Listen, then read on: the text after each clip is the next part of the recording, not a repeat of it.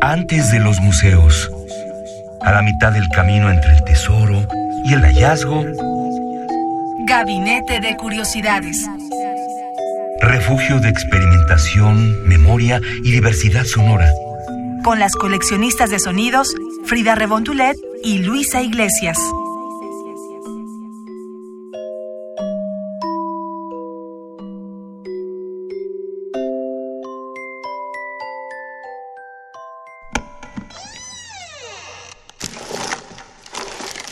De archivo.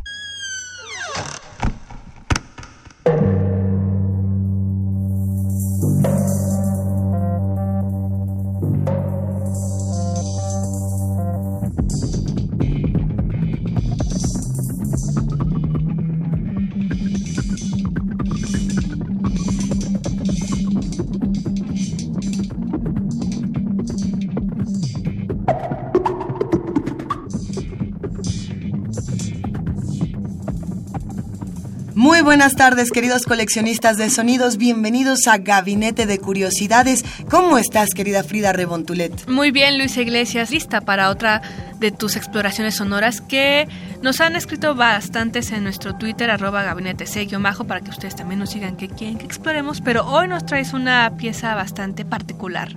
Pues es que, es que mire usted, eh, he- hemos intentado abordar todas las colecciones sonoras que nos ponen enfrente y por supuesto eh, empezamos este gabinete hablando de Pierre Schaeffer, el, digamos, el creador o el co-creador de la música concreta. Eh, ¿De dónde viene Pierre Schaeffer o cómo fue que empezamos a hablar de música concreta y de música acusmática, que es esta música electroacústica diseñada para tocarse en altavoces? Habría que, que regresar unos añitos y adentrarnos en el trabajo del Grupo de Investigación de Música Concreta, mejor conocido como el GRM de 1959. Uno de los grandes representantes de este grupo, que más adelante quizás se volvió el mayor representante de la música electroacústica y de la música, eh, digamos, de experimentación sonora de aquella época, es Bernard Parmigiani. Eh, este compositor francés, Frida, que nace en París un 27 de octubre de 1927 y que fallece recientemente un 21 de noviembre de 2013. Eh, es un compositor muy reconocido, por supuesto, pero no tan escuchado. Y quizá no es tan escuchado porque su trabajo puede llegar a ser eh, muy contrastante con lo que está en la radio popular, en la radio comercial. En este espacio, venturosamente, tenemos la oportunidad de escucharlo y de hacerle también un homenaje a todas las bandas que han reconocido a Parmigiani como uno de los grandes influencias. Bueno, su colección es vasta. Hoy, ¿qué audio vamos a escuchar? Hoy justamente para recordar su trabajo y para tratar de identificar esta influencia sonora que podemos encontrar en Apex Twin, a quien ya le dedicamos un gabinete, en Sonic Youth y en diferentes agrupaciones, vamos a escuchar Pop Eclectic, esta, esta pieza que dura unos cuantos minutos, unos cuantos muchos, que esperemos disfruten porque además da mucho el paso para hablar de otras bandas como Kraftwerk, eh, como pues, yo creo que mucho del Power Electronics que ya también hemos discutido aquí y ya mejor dejemos que lo escuchen y seguimos platicando.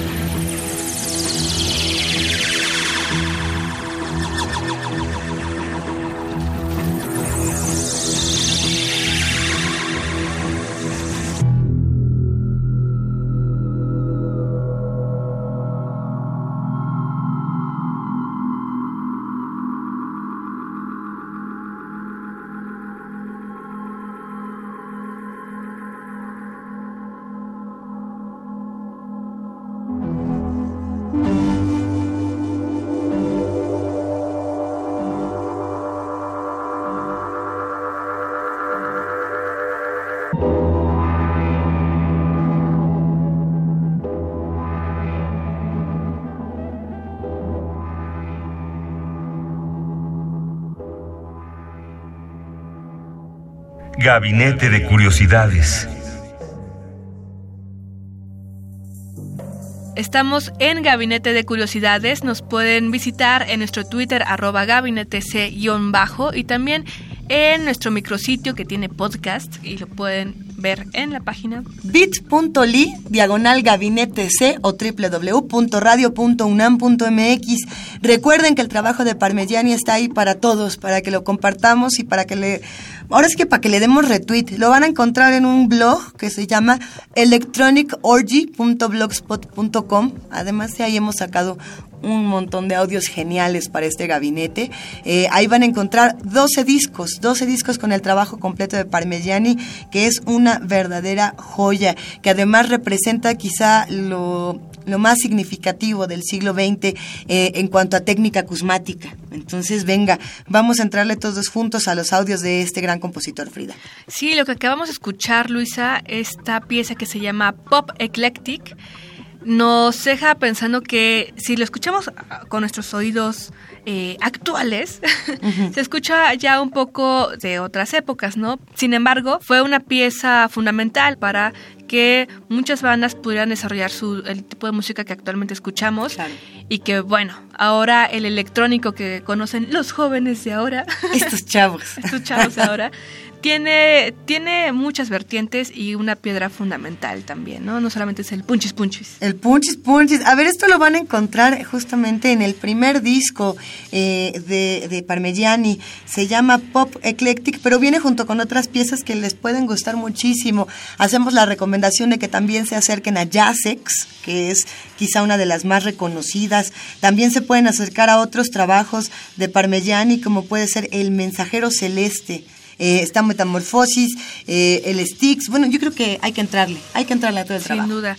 Si se perdieron algunos datos de este gabinete, pues los pondremos ya en el Twitter, arroba gabinete C-bajo, y ahí estará la liga para que puedan descargar estos 12 álbumes si les interesa y quieren escucharlos. Si no, también lo pueden buscar de forma aparte en su plataforma favorita de videos o de internet. Y nosotras ya nos vamos. Gracias por escuchar este gabinete de curiosidades. Gracias, querida Frida Remontulet. Luisa, muchas gracias y nos escuchamos en el siguiente gabinete de curiosidades. Adiós.